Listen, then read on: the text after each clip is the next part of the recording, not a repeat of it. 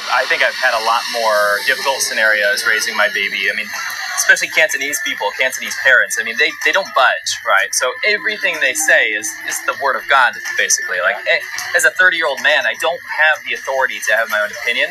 And that's the biggest struggle we had because I don't argue with my wife. We she sees things eye to eye like me. She went to school abroad. She she gets it, right? But it's the outside influences, right? And I wanted to ask you, like, just in general in China, the Chinese influence of childhood, the Chinese influence of education, all of these things that are so different from where we grew up. Do you what positives do you see and what negatives do you see out of those things? For sure, like the most positive thing about my wife and and her mom, Adelaide's grandma, is that I know she's always going to be healthy. She's always going to be full. She's always going to be safe. Right. And I think those are like the most important things. And then now that she's older, we're kind of adding education to that. And I think that is like one of the things that we we struggle with the most. Right. I got you. So what what are you butting heads about on that front? Um, just the idea of like how much education a kid needs, or how how much time an eight year old should spend doing math every day, how much time they should spend studying Chinese, and how much you balance that with like play and fun, ballet, uh, music, things like that. I would say across the board here in mainland China, I mean, play and fun is not something in the vocabulary of someone in primary or uh, you know middle school, right? They they slog through tests Some are driven to suicide. You know, it's it's the stress level is it, it's something that we've never dealt with. I would say the pressure that they put on them, especially as they get into high school and, and that years, the years that they're transferring into college and these tests that they have to take. I know there's some big ones, and I know the the pressure that these students have to be successful. I mean, it, it can make or break them as far as like their whole future. 逐句精听。 for sure, like the most positive thing about my wife and and her mom is that I know she's always going to be healthy. She's always going to be full. She's always going to be safe. And I think those are like the most important things. And then now that she's older, we're kind of adding education to that. And I Okay. think that is like one of the things that we we struggle with the most. For sure, like the most positive thing about my wife and her mom is that I know she's always going to be healthy, she's always going to be full. 当然，我妻子和我岳母最好的地方就是，我知道孩子一定是非常健康的，孩子一定是吃得饱的。She she's always going to be full. She's always going to be safe. 孩子一定是安全的。And I think those are like the most important things. And then now, and then now that she's older, we are kind of adding education to that. 我觉得这些是最重要的事情。之后既然孩子长大的，之后既然 now that she's older，孩子长大了，我们就要考虑教育的事情。We are kind of adding education to that. 教育是我们遇到的最费劲的事情之一。That's like one of the things that we struggle with the most.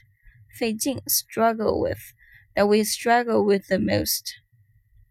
just the idea of like how much education a kid needs or how how much time an eight year old should spend doing math every day, how much time they should spend studying Chinese, and how much you balance that with like play and fun, ballet, uh, music, things like that. Just the idea of like so much education a kid needs or how much time an eight year old should spend doing math every day, how much time they should spend studying Chinese, and how much you balance with the how much you balance that with the with like play and fun. 你要怎样平衡孩子玩耍和娱乐？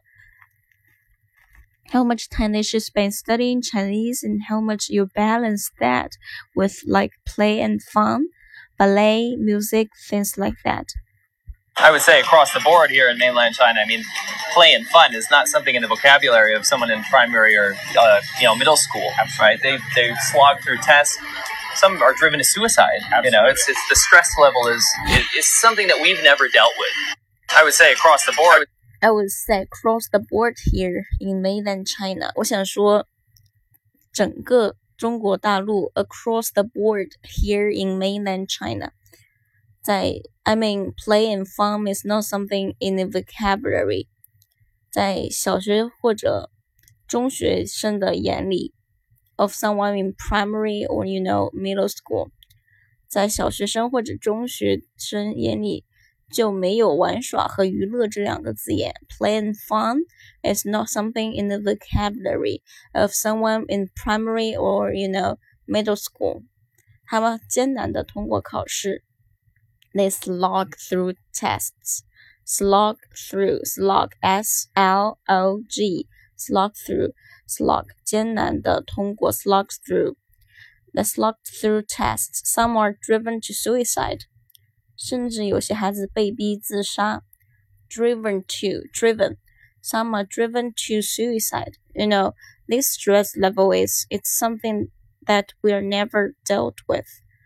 你知道这种压力的程度，this stress level is it's something that we've never dealt with. 我们从来没有遇到过的。We've never dealt with. I would say the pressure that they put on them, especially as they get into high school and, and that years, the years that they're transferring into college and these tests that they have to take. I know there's some. I would say the pressure that they put on them. 孩子给他们的压力 put on put on them, especially as they get into high school. 尤其是当他们进入高中 the years they're transferring into college，而高中是他们要准备进入大学的几年。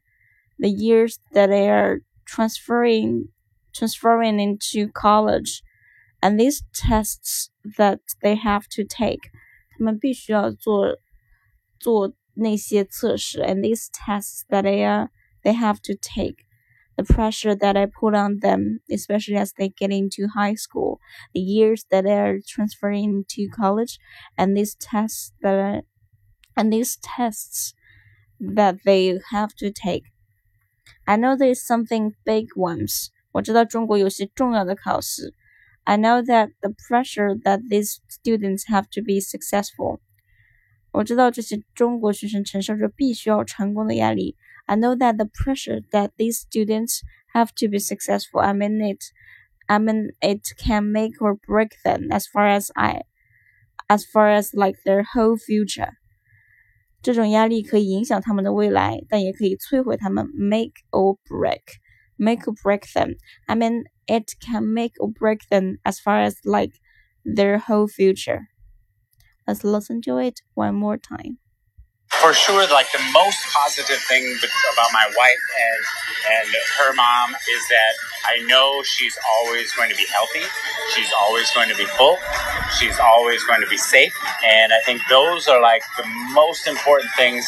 And then now that she's older, we're kind of adding education to that. And okay. I think that is like one of the things that we we struggle with the most. Just the idea of like how much education a kid needs, or how how much time an eight year old should spend doing math every day, how much time they should spend studying Chinese, and how much you balance that with like play and fun, ballet, uh, music, mm. things like that. I would say across the board here in mainland China, I mean, play and fun is not something in the vocabulary of someone in primary or uh, you know middle school, right? They they slog through tests. Some are driven to suicide. Absolutely. You know, it's it's the stress level is it's something that we've never dealt with. I would say the pressure that they put on them, especially as they get into high school and and that years the years that they're transferring into college and these tests that they have to take. I know there's some big ones, and I know the the pressure that these students have to be successful. I mean, it, it can make or break them as far as like their whole future.